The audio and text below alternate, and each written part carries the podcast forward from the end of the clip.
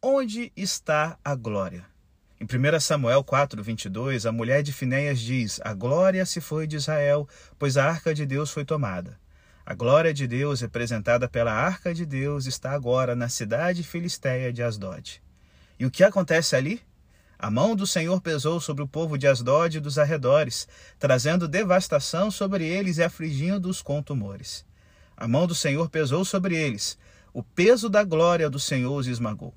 Então os filisteus colocam a arca no templo de Dagon, o deus filisteu. O objetivo, é óbvio, era declarar a superioridade de Dagon contra o Deus de Israel. Mas, de manhã, eles encontraram a estátua de Dagon prostrada diante da arca de Deus. Assim, eles põem o seu Deus de pé. E na manhã seguinte a mesma coisa acontece novamente, só que dessa vez Dagon está decapitado. A cabeça e as mãos da estátua foram quebradas. O establishment religioso filisteu nunca se esqueceu disso. E aí, gente, diante de Deus vem uma lição. Diante de Deus, todos os outros deuses precisam cair. Somente Jeová, o Deus de Israel, tem peso. Somente Deus tem substância. Todos os outros deuses precisam de ajuda para serem colocados de pé. E aí, eu te pergunto: quais são os seus deuses? O que concorre com Deus em seu coração? Você está levando o peso da glória de Deus a sério? Diante dele, todos os outros deuses precisam cair. então não perca tempo com o vazio, adorando sacos vazios. Não adore a eles. Adore o único Deus da glória. E aí, gente, a ficha cai e o povo de Asdod decide enviar a arca à cidade filisteia de Gate. Será que Gate vai conseguir lidar com o peso da glória de Deus? mas também ali Deus envia tumores que, devido né, a, a, terem sido representados como ratos e tumores, provavelmente nós temos aqui uma erupção de peste bubônica, de peste negra entre os filisteus.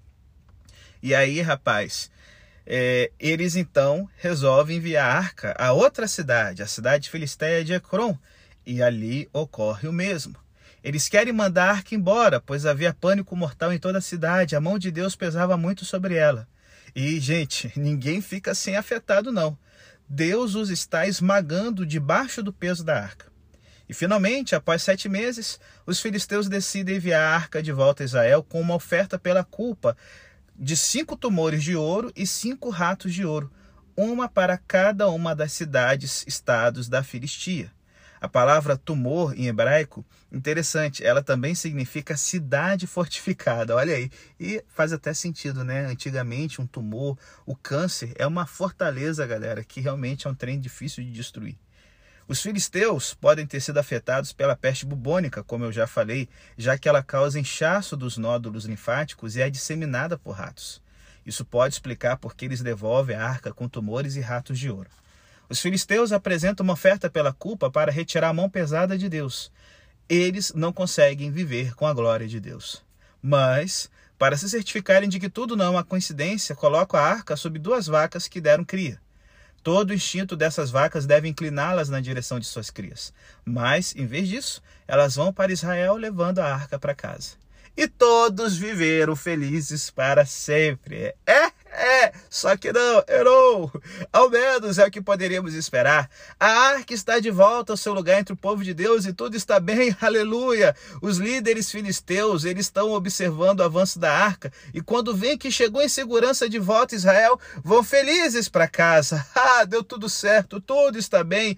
Todo o peso da glória de Deus se retirou da Filistia e a arca está segura em seu lugar. É, galera, só que não. Esse não é o fim. E o próximo episódio não é um episódio feliz.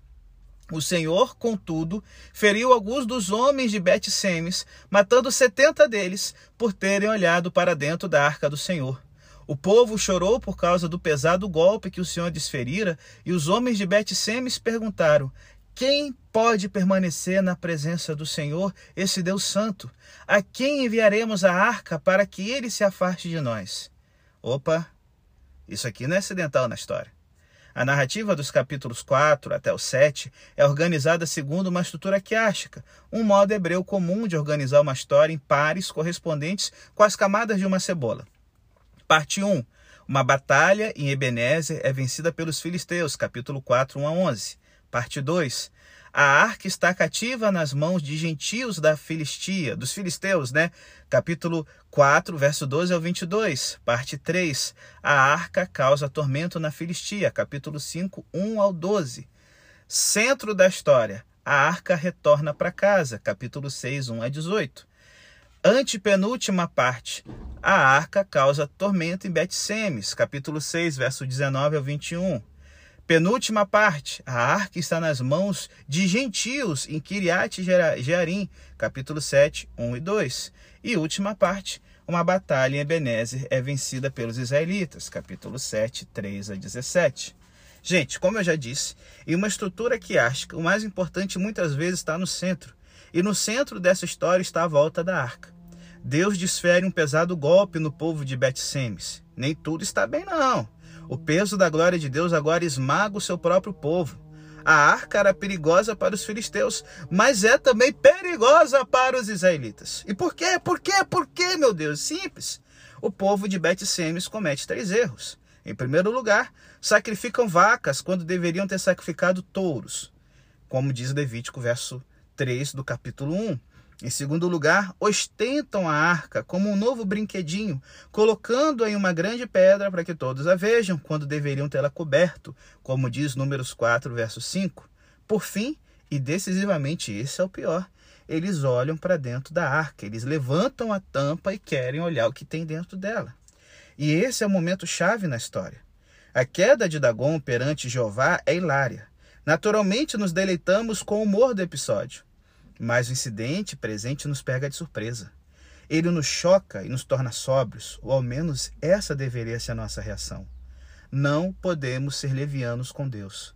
Ter Deus entre nós é uma questão de peso. Deus é perigoso.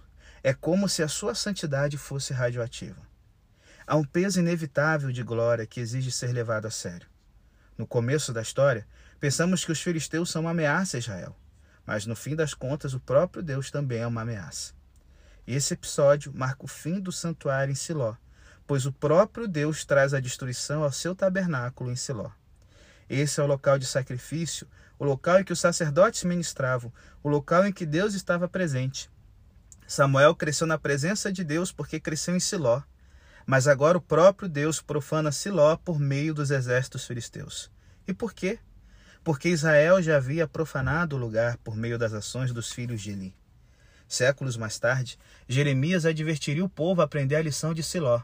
Portanto, vão agora a Siló, onde primeiro fiz uma habitação em honra ao meu nome, e vejo o que eu lhes fiz por causa da impiedade de Israel, meu povo, como diz Jeremias 7, verso 12. Qual é a lição de Siló? Não podemos ser levianos com Deus. E o povo de Bet-Semes apresenta essa pergunta aqui. Quem pode permanecer na presença do Senhor, esse Deus Santo?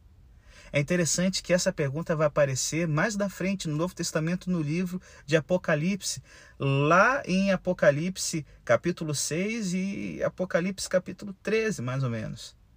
A arca da presença de Deus não pode ser carregada pelos filisteus ou por Israel, onde ela pode permanecer com segurança. Eis a pergunta dos israelitas. E essa é a pergunta que toda a história nos apresenta. Quando o peso da glória de Deus cai sobre você, quem pode permanecer em pé? No Apocalipse, a gente vê que são os 144 mil que seguem o Cordeiro por onde quer que vá. Aqui em 1 Samuel, quem pode permanecer em pé? Bom, Dagon não consegue. Diante da arca do Senhor, ele precisou ser levantado e depois foi decapitado cansadamente ali, meu amigo. Mas agora parece que o povo de Deus também não pode permanecer diante dele. O povo de Bet-Semes lida com a arca do mesmo modo que os filisteus lidaram, enviando a outra cidade. Seria engraçado se não fosse tão sério. Felizmente, há uma resposta melhor e ela vem da reintrodução de Samuel. Samuel, perceba, não é mencionado no capítulo 4 a 6. Ele é apresentado a Israel no capítulo 3 como aquele que traz a palavra do Senhor. E somente quando Samuel lidera Israel, somente assim há esperança. Mas isso fica para o próximo episódio da nossa temporada The Crown. Mas eu quero encerrar aqui esse podcast falando com você o seguinte: vamos lá, um momentinho de reflexão. Reflita sobre a semana que passou. Você tem se arrependido de verdade dos seus pecados? Você pode permanecer firme diante da glória de Deus por causa da cruz. Como você se sente por saber disso? E a cruz tem feito diferença na sua vida? Se não fizer, a pergunta é: quem pode permanecer de pé? Ela pode se revelar fatal se você não for íntimo, íntima de Jesus.